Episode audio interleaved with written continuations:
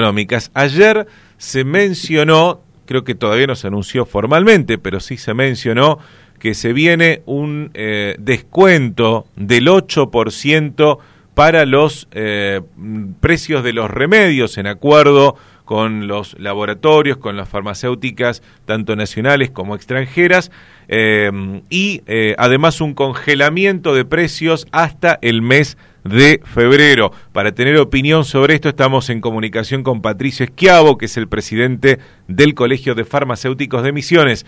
Patricio, buen día, ¿cómo le va?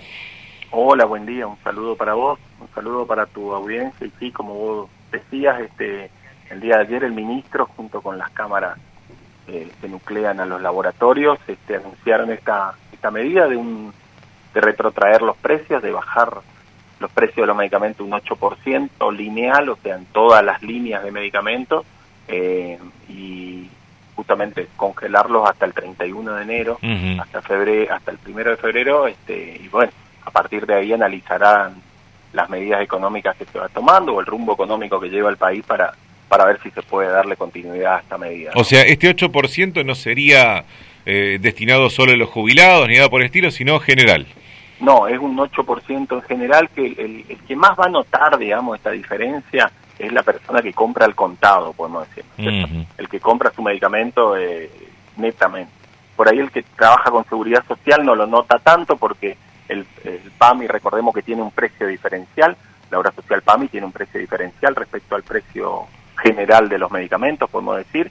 Bueno, los jubilados son los que menos van a notar esta baja eh, y sí, este, la gente en general sí va a notar, el que compra sobre todo al contado, que, que nota un 8%, va a notar un 8% menos. Por una cuestión de necesidad, imagino, la gente es muy ansiosa y cuando se habla de este tipo de medidas quiere ya que se empiecen a aplicar. No hay fecha todavía, ¿no, Patricio? Eh, no, no, ya está, ya tenemos fecha exacta, no, pero ya están trabajando los sistemas, digamos, ah, que son los formadores de precios. Recordemos que la farmacia no somos formadores, sino que es la industria esta, la, que veíamos ayer anunciando estas medidas, es la misma que va a formar los precios y bueno, eh, los bajan directamente a los sistemas y los sistemas, este, bueno, repercuten en los mostradores, ¿no es cierto?, de la farmacia. Así que yo calculo que ya están trabajando hoy y a más tardar como mucho entre entre cerca del mediodía, la tarde o como mucho mañana a la mañana tendremos ya estos precios en la en las farmacias. ¿Qué tipo de medicamentos fueron los que más aumentaron en los últimos años?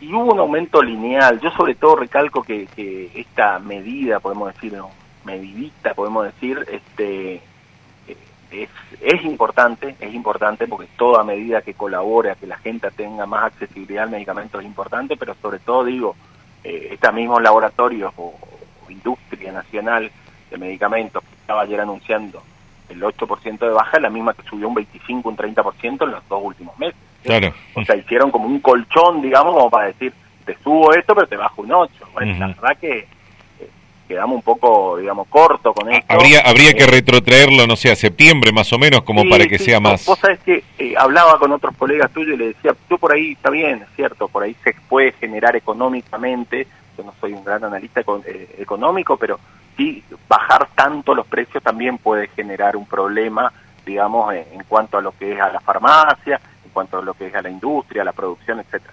Pero sí me parece importante que trabajemos en mantenerlo más tiempo de lo que es el 31 de enero.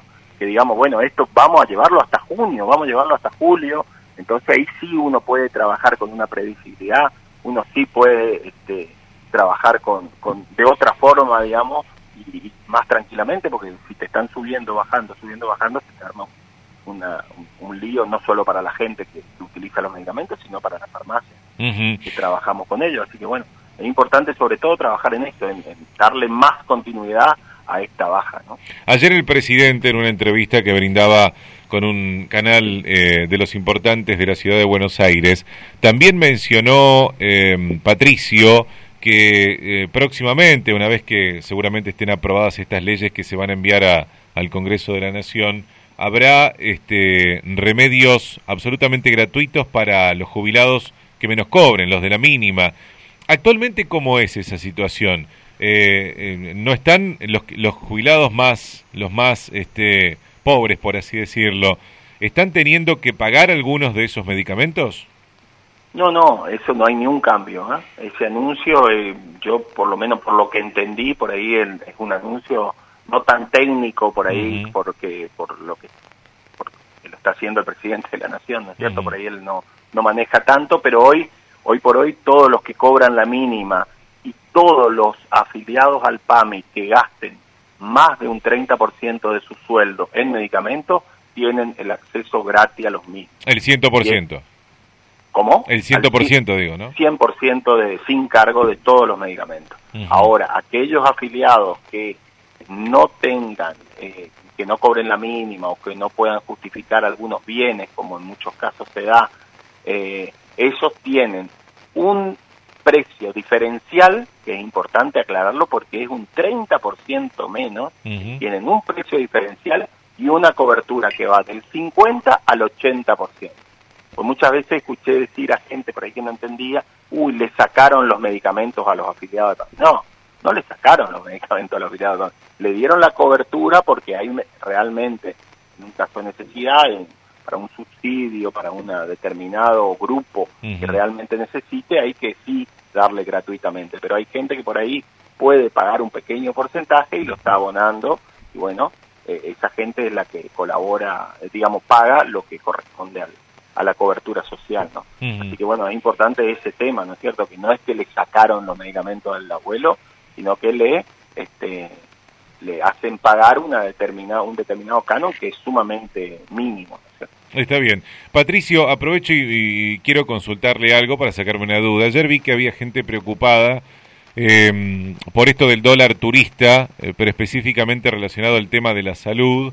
Eh, diciendo yo tengo que adquirir medicamentos afuera porque bueno no los cubre no los cubre la obra social que tengo. Por ejemplo hay gente que, que adquiere a veces medicamentos oncológicos de otros los trae de otros lugares no los compra eh, eh, afuera de del país porque acá no están o, o, porque o porque no se venden aquí. No sé cuál será el motivo. Existe mucho de eso digo hay gente que va a las farmacias a consultar por medicamentos eh, que, que, en realidad hay que importarlos o hay que traerlos de otro lado?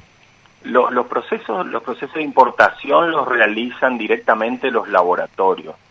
Si hay algún privado, llamémosle una persona que necesite, por ejemplo, que está muy de moda ahora, el tema de la adquisición del aceite de cannabis en este en los lugares donde donde se produce realmente y bueno, a través de una medida cautelar y todo eso se trae, bueno, en estos casos sí tendrán que abonar porque son un privado, pero después los, eh, los, los laboratorios van a ser los encargados de importar y bueno, los trasladan al precio, por supuesto que va a ser más caro, ¿no es cierto? Y ayer le escuchaba al ministro de Salud decir, eh, el Estado es el único prácticamente que está pudiendo pagar eh, los medicamentos importados, ¿no es cierto? Debido al costo y a la dolarización de ese mercado, ¿no es cierto? Así que bueno, eh, es probable que ahí se noten aumentos entonces. Claro, ahí sí puede haber aumentos, sobre todo si hay aumentos del dólar. Bueno, Patricio, gracias por atendernos como siempre ¿eh? y a la espera de novedades estaremos otra vez comunicándonos. Por supuesto, cuando quieran y un agradecido soy yo y bueno, un saludo a todos si no nos vemos, que pasen un excelente fin de año y que tengamos unos 2020 mucho más tranquilos. Ojalá que sí. Hasta luego. Patricio Esquiavo, presidente del Colegio de Farmacéuticos de Misiones, el